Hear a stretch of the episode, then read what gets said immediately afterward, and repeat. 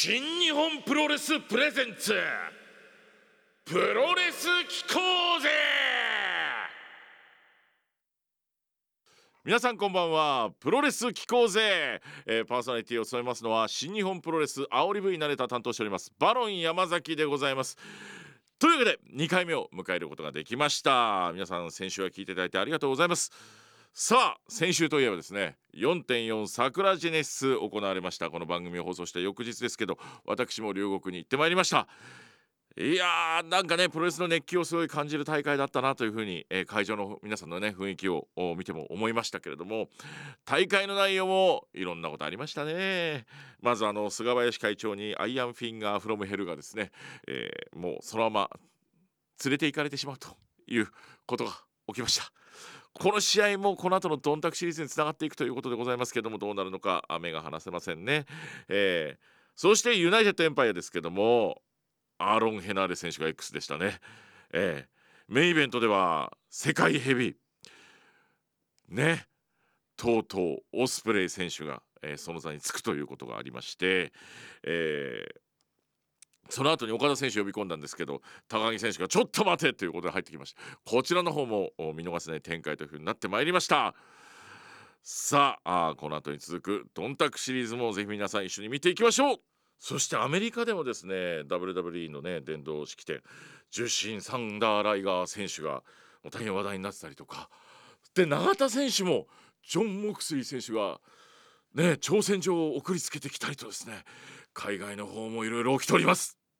というわけでございまして、えー、この新日本プロレスプレゼンツプロレス機構ぜ、えー、この番組は日本をはじめ世界各国に多くのファンを持つプロレスの魅力をですね、えー、日本最大のプロレス団体新日本プロレスにまつわる話題そして音楽を中心に、えお伝えしていこうというコンセプトになっております。長年のプロレスファンの方新日ファンですよという方プロレスあんま見てないんですよねという方もどんどん番組にご参加ください。皆さんで楽しんでいける番組になればというふうに思っておりますのでご協力よろしくお願いします。メールアドレスは pk アットマークラッキー茨城 .com pk-lucky-ibaraki.com そして番組公式ツイッターも試験運用させていただいております。アカウントの方は茨城アンダーバー NJPW プロレス機構勢で検索してみてください、えー、ハッシュタグはプロレス機構勢で、えー、つぶやいていただければ嬉しいです。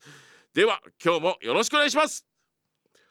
新日本プロレスプレゼンツプロレス機構勢この番組は新日本プロレスブシロードの提供でお送りいたします。さて先週ですね初回ゲストということで登場していただきました100年に1人の逸材エースこと棚橋宏選手なんですけれどもインタビュー実はたっぷりさせていただいておりまして前回の続きを今回もお聞きいただきたいなというふうに思います。前回はねあのまさに棚橋クオリティのモノマネも披露していただきましたけども、えー、今回はですねなんと今まで語ったことのない棚橋選手の秘密そんなお話もしてくれております。ではお聞きください。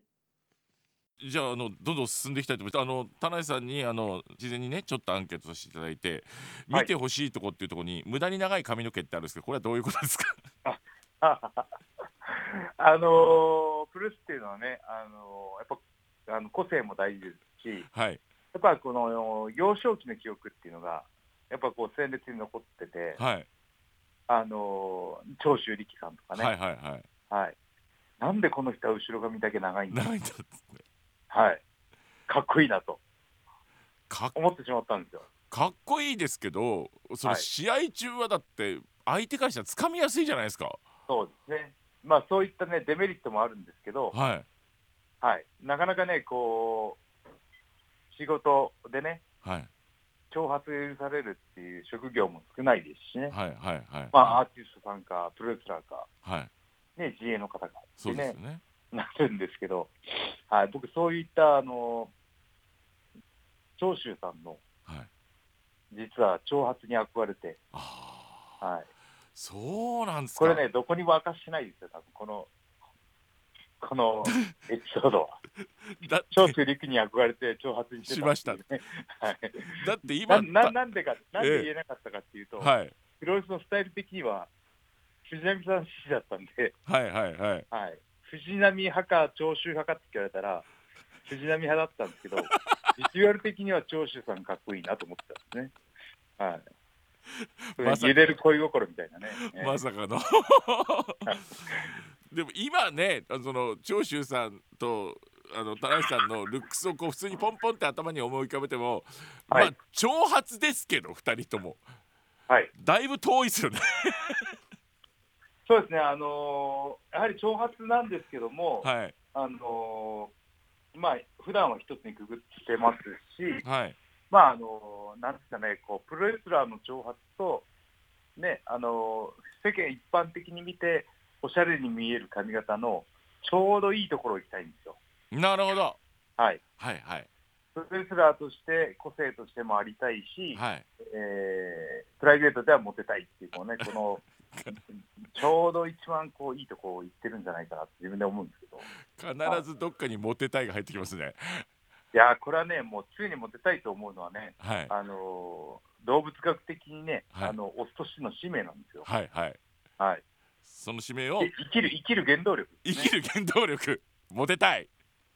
モテたい、チヤホヤされたいっていうね。はい、なるほどね。ありがとうございます。何を僕は赤裸々に語ってそうるんですモテたいって話。でちょうど今モテたいって話が出てたんですけどあのコスチューム、田中選手いろいろねあの、はい。変わられるじゃないですか、はい。もちろんモテたいからっていうのもあるんでしょうけどもこはい。れご自身で設定なさるんですか？ある程度は。そうですね、あのーずっと、あのー2011、10年まではは自分でデザインしてたんですけども、いはいはい。は2011年からちょっとあのご紹介いただいて、いはい。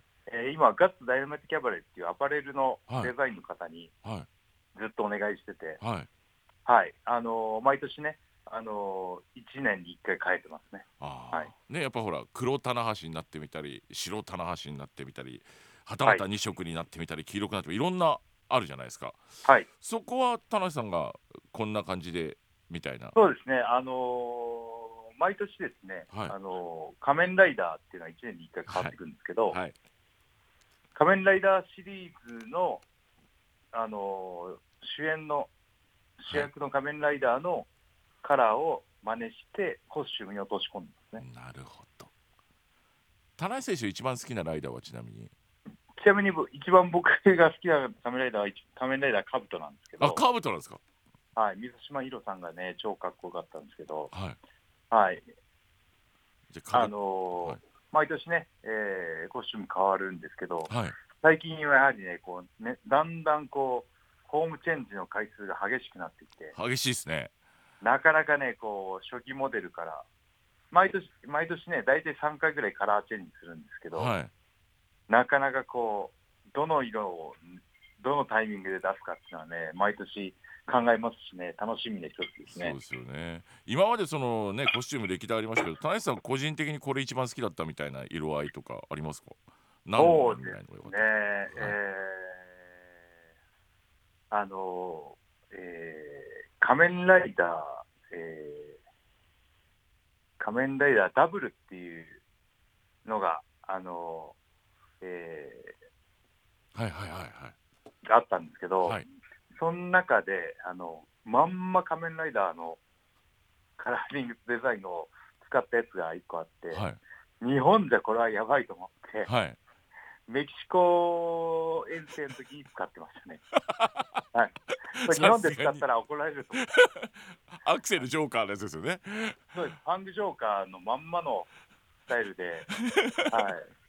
あのー作ったんで、あの、メキシコで使ったんですけど、日本で1回だけ、はいあの、大阪で使用しましたね。おおちょっとぜひ皆さん見つけていただきたいなとはい。僕割と黒金好きでしたけどね。ああ、黒2009金ね。年ぐらい。うんあの2009年ですね。ですよね。田無さんのイメージからちょっと遠いじゃないですかあのカラーリングって。はいはい。あのなんか鋭い感じの棚橋って僕は割と好きでしたね。ありがとうございます。いいあのーなんで黒にしてたかというと、はい。そのチャンピオンになった2006年以降、はい。割とブーイングだったんですね。はいはなので、その白いイメージだったんですけど、はいなので2007年、8年、はい。9年、はい。10年までずーっと黒ベースです。はいはいははい、で、11年から白に戻いした。戻した。ブーイングがあった時は大体黒で、ああで、ね、10 V11 を成し遂げた年は白だったんですね。あはい、そこを抜けたんで白にっていう。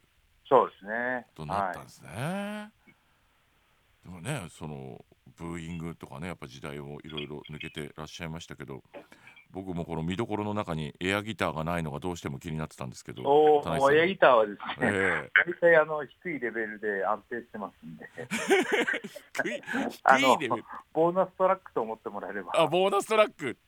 はい、でもほらねあのマーティ・フリードマンさんとの共演とかもあったりとか。そうですね、えいや、あれはね、もう本当、奇跡でしたね。ねいやー、あのーエアギターもね、仮面ライダー響のえはい。仮面ライダー残機、そうですよね。はい。あのね、あのーオマージュでやってたんですけど、はい。ね、そこからこうリング上のパフォーマンスにだんだんなっていって、うん。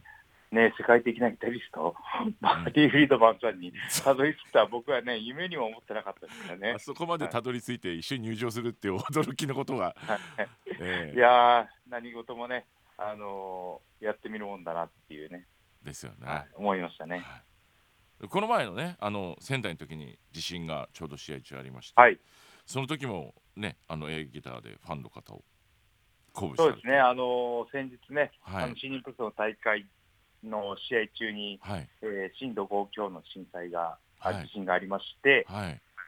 たまたま僕の試合だったので、はいね、あのー僕と岡田と井口がリング上に残ってね、はい。あのーいたんですけど、はい。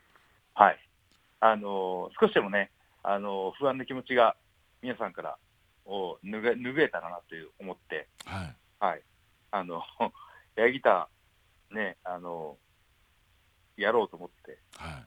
はい、そしたら音響さんが席離れてて、はい。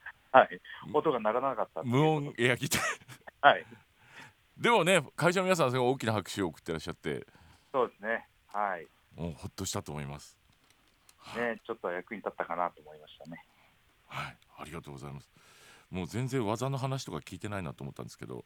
技の話しましょうよ。で上げていただいた技が。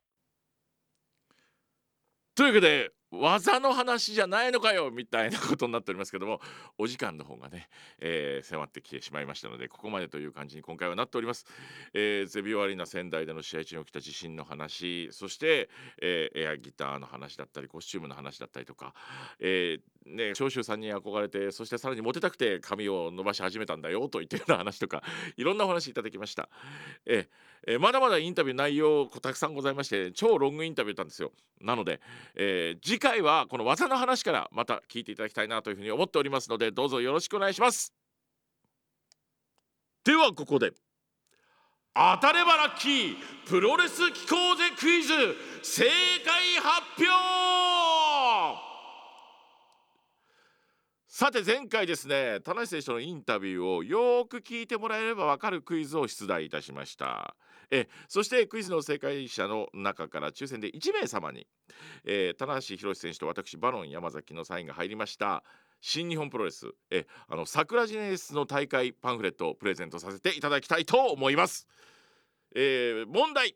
ね。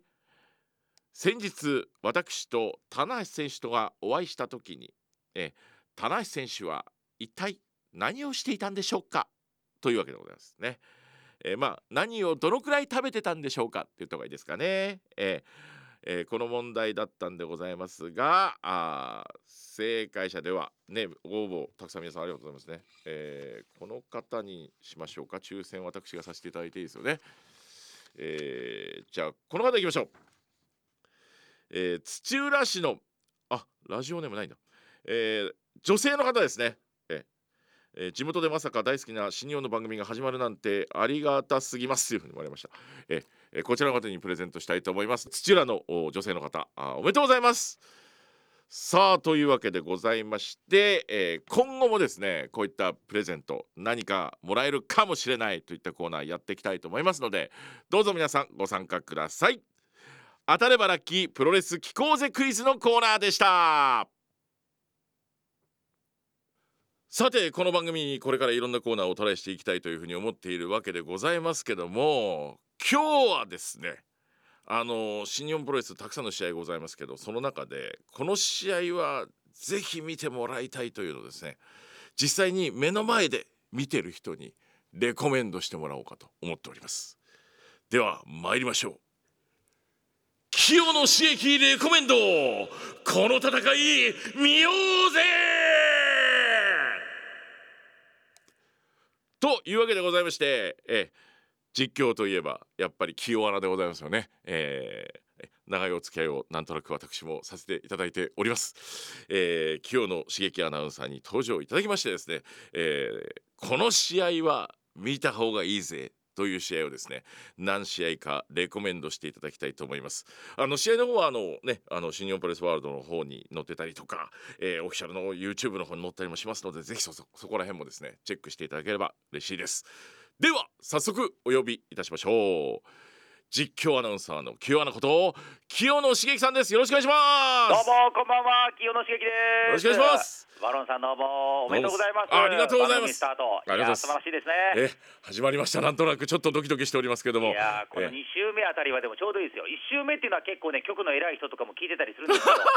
2週目はねもうもうそこは聞いてないと思うんですよ大体が。ちょっと気が抜けてね皆さんこう、はい、だからあのある意味こう自由にできますから でもその好き放題も清野さんに今日喋っていただいてですね。いやありがとうございます、えー、ね気がつけば十何年ですもんね私たちも。ああそうなりますよね、えー、もうさっきもねあのバロンさんのあの怒鳴りを聞いて、はい、生泣きっていうんですか、はい、いやもうあの新日本プロレスのなんかあの VTR のなんか絵が浮かびましたよね。あありがとうございます、えー、やっぱりこのね我々はこう試合を喋ったりとかこう VTR でね、はい、なんかあの煽ったりとか、そうですね、煽るのが仕事ですからね。そうです。間違いです。はい、で意外とやっぱり現場ではねお会いしづらいというこのね清野さん現場受け持っていただいて僕事前に VTR を撮らせていただくのでそうなんですね意外と不思議な関係性でそう意外と合わないんです合わないという、えー、付き合い10年ぐらいになりますけどあとも多分5回ぐらい5回ぐらいですね、えー、でも一緒に仕事してるのは数えきれないぐらいしてますもんね。いや本当そうですよね、えーえー、こんな不思議な関係でこれからもですねぜひ新日本プロレスお互いに盛り上げていければと思いますのでどうぞよろしくお願いいたします。よろしくお願いします、はい、で今日はですね清野さんはい。えー、試合をですねやっぱりこう間近で見てる方にこそですね、ええ。ー、この番組のリスナーにこの試合見といた方がいいぜこれは燃えるぜみたいな話をですね、はい、伺ってですねぜひレコメンドいただきたいと思うんですけど、はい。ええー、何試合かあのご紹介いただきたいのでぜひよろしくお願いします。お願いします。お願いします。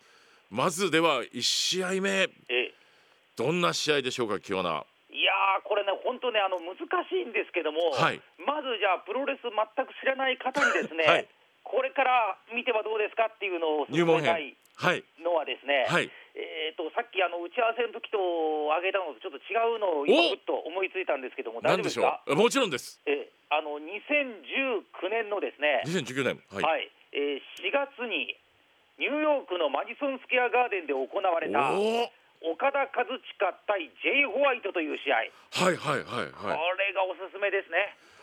岡田 J ですか？2019年マディソン、はい、そうなんですよ。これあのなんでかっていうとですね、はい。やっぱり今とにかく見ていただきたいのは岡田和親というスターレスラーがまあすごいんですよ、はいはいえーこれはもうあの名前とかはもちろんねあの知ってる方多いと思うんですけども、はい。岡田選手っていうのはまあまだ33歳でですね。今ちょうどあのレスラーとして一番いい時期だと思うんですよね。はいはい。でまあ身体能力もすごいしで、はい。これあの会場がニューヨークってとこがすごいわけですよ。ですよね、ええ。マディソンマジソンスクエアガーデンで言ったらもう本当あのねアメリカのニューヨークニックスっていうバスケットのホームコートだったりもしますし、はい。あとはあのみ音楽のライブなんかもすごい大物ミュージシャンがいっぱい演奏するマジソンスクエアガーデンというまあヒノキ舞台ですよ。はいそこで日本の岡田和親が乗り込んでいってニュージーランド出身の、まあ、ジェイ・ホワイトとはい。対戦すると、はいはい。だからみんなそのアメリカ人の人って言葉通じないんだけども、数字ですね。ええ。で岡田和親のことを知らない人も多いと思うんだけども、はい。そんな人たちを手のひらに乗せてしまった、はいはい。盛り上げてしまったっていうところがねこれはすごいなと。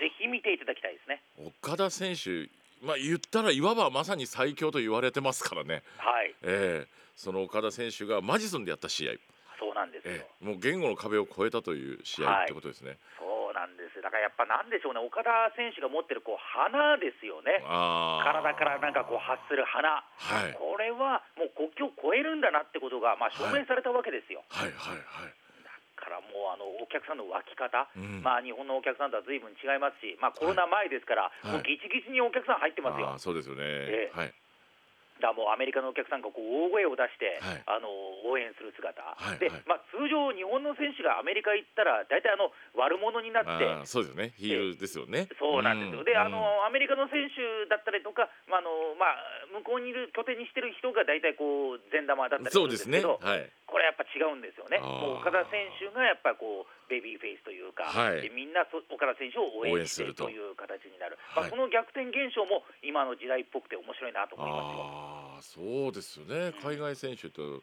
そういうようなこうイメージが全然違うっていうことですよね。はい。だからまあえー。プロレスってその、まあ、勝った、負けたを取ったりするんですけど、はい。結局、まあ何を見てるかっていうと、はい。その肉体を使った表現、うんそのスターの輝きをやっぱ見るもんだと思いますし、うんはい。あとはやっぱりその身体能力の高さですよね、はいはいはい。岡田選手なんかもうそれが一番分かりやすい。はい。飛び上がって打点の高いドロップキックやったりとか、はい。あるいはこうじっくり相手とこう間を取ってなかなかこう組み合わないとか、そういう間の取り方が絶妙なんですよね。確かに。あのドロップキック岡田選手のドロップキックを見させられるとはい。みんな一気にこう気持ちを確かに持ってかれちゃうんですよね。そうなんですよ、プロレス知らない方もね、はい。多分あのドロップキック見たら、え、何ですか、これって、はい。びっくりすると思うんですよね。あの高身長でねあの高さで飛びますからね。はい。どうなってるんだろうこの人はと思うところもありますけども。そうなんですよ、191センチあるんですよ、そうですよね。その人がこんなに高く飛べるんですか。はいう。んまさにじゃあ岡田選手のドロップキックまさそしてこのマディソンでのぜひその試合のシーンをはい。清原的には、見てほしいと。エンターテインメントの先進国のアメリカ、もうアメリカの人って目が超えてるはずですよ、そうですね。いろんなの見てますから、えだけどそんな人たちをこう沸かせるっていーうのは、うん。いや、ちょっとすごいですね、岡田和親選手、僕、この試合でなんかもう、一人ちょっと別次元のゾーン入ったなっていう感じがしましたね。そうですか。はい、じゃあその別次元の岡田。うんぜひ、えーリスナーの皆さんも見ていただきたいなということで1試合目ご紹介いただきましたのはあ2019年のマジソンですね、はい。えー岡田和親 VS ジェイ・ホワイトという試合を紹介していただきました、えーありがとうございます。というわけでございまして、えー、清アナこと清野茂樹アナウンサーのおすすめの試合ね伺いましたけども、えー2019年4月6日プロレスの聖地とも言われますマディソンスクエアガーデンで行われた G1 スーパーカード第10試合ダブルメインイベント 2IWGP ヘビー級選手権試合 J ホワイト VS 岡田和親紹介してもらいました、えーこの試合実はですね煽り V がついてるんですけど海外に私の声で日本語の煽り V 字幕付きで言ってるんですよ。でそういう意味で僕もですねすごく印象に残った試合とか自分的にも思い出深い試合だったりとかしまして、えーその日本語のお煽り V を見て、えー向こうの方が盛り上がっていただいてそして試合も見て岡田和親選手のあの真横に飛ぶようなドロップキックあれはねもう本当にプロレス見たことないって方ぜひ一度見ていただくとですねえ驚きます。えーというわけでございまして、えーこの試合をお清アナに、えー紹介をしていただきました。このプロレス機構勢を聞いていただいて、えー気になった方ぜひですね、えー配信サービス新日本プレスワールド、えーもしくは新日本プレスの公式の YouTube なんかでも動画が上がっていることがありますので、えーぜひご覧いただければと思います。そして、えーお聞きの皆さんの中で新日本のあの試合が絶対見たいという試合に心当たりがある方、えー皆さんのこの試合が見たいよぜひ、えー、ツイッターやメールでいただきたいなというふうに思っております。メールアドレスは pk アットマークラッキー茨城ドットコムメールアドレスは pk アットマークラッキーハイフン茨城ドットコムまでお願いいたします。ツイッターはハッシュタグプロレス機構ぜでつぶやいてください。最高の戦いを皆さんでぜひシェアしていきましょう。以上この戦い見ようぜのコーナーでした。今 CM にもありましたけど劇場版バンドリーエピソード・オブ・ロゼリアね約束この先行上映会に行ったんですよ。後ろにですね帝国の大きな影真後ろですよ。大きい影がですね大歓声しでした。驚きました。まあ、この話、まあ、いずれまたゲストをお呼びしたら深く伺いたいと思いますけども。さあというわけでエンディングでございましたのでここから皆さんのメッセージ時間が許す限りご紹介していきたいと思います。まずはラジオネームカスタのウルトラマンさんでございますね、えーワールドプロレスリング見てましたということで最近はあまり見る機会が減ってしまいましたがこの機会にプロレスの熱を再び燃やしたいなと思います。これから毎週楽しみにさせていただきますトロングスタイルっていうちょっとなんかダジャレダジャレを込めていただきました。ありがとうございます。ぜひですね、えー一緒にプロレス盛り上がっていただきたいなというふうに思います、えー続いては金上げの池パパさんでございます。えー最近のプロレスに疎い私ですがテレビ放送と合わせて楽しみ勉強させていただきますというふうに思います、えー勉強のお役に立てるように私たちもいい番組作りたいと思いますよ、えーバロンさんとレスラーさんたちがコラボしたランチパックの発売も楽しみにしてます。あそうね。あの女子アナやってるぐらいですからね。この番組のそういったランチパックもできたらいいなと思いますね、えー関係者の方聞いてたらよろしくお願いします。ムニューさん行きましょうか、えー新日本プロレスプレゼンツプロレス機構勢スタートおめでとうございます。ありがとうございます、えーさて今の新日本プロレスを見て感じるのは外国人レスラーの活躍。えー新日本プロレスの場合はかつてタイガージェットシーンの時代からあ新日本から世界へとステップアップしていく流れもあって今も多くの選手によるサクセスストーリーが描かれることが素晴らしいと思ってます。中で僕が注目してるのがチェーズ・オーエンズ選手。渋い。うまいんすよねでもね。オーエンズえー。たくさんメールありがとうございます、えーできる限り皆さんのメッセージも紹介していきたいと思いますのでメッセージ、えーいただけたら嬉しいです、えー宛先はあ pk アットマーク lucky ハイフン ibaraki ドットコム。pk アットマーク lucky ハイフン ibaraki.com えーそして、えー、ツイッターのアカウントはあ茨城アンダーバー NJPW、えープロレス機構ぜハッシュタグつけてつぶやいていただけると嬉しいです。さあというわけで今週もあっという間でしたけど皆さん最後までお聞きいただいてありがとうございました。新日本プロレスプレゼンツプロレス機構ぜこの番組は新日本プロレスブシロードの提供でお送りいたしました。それじゃ来週もプロレス機構ぜ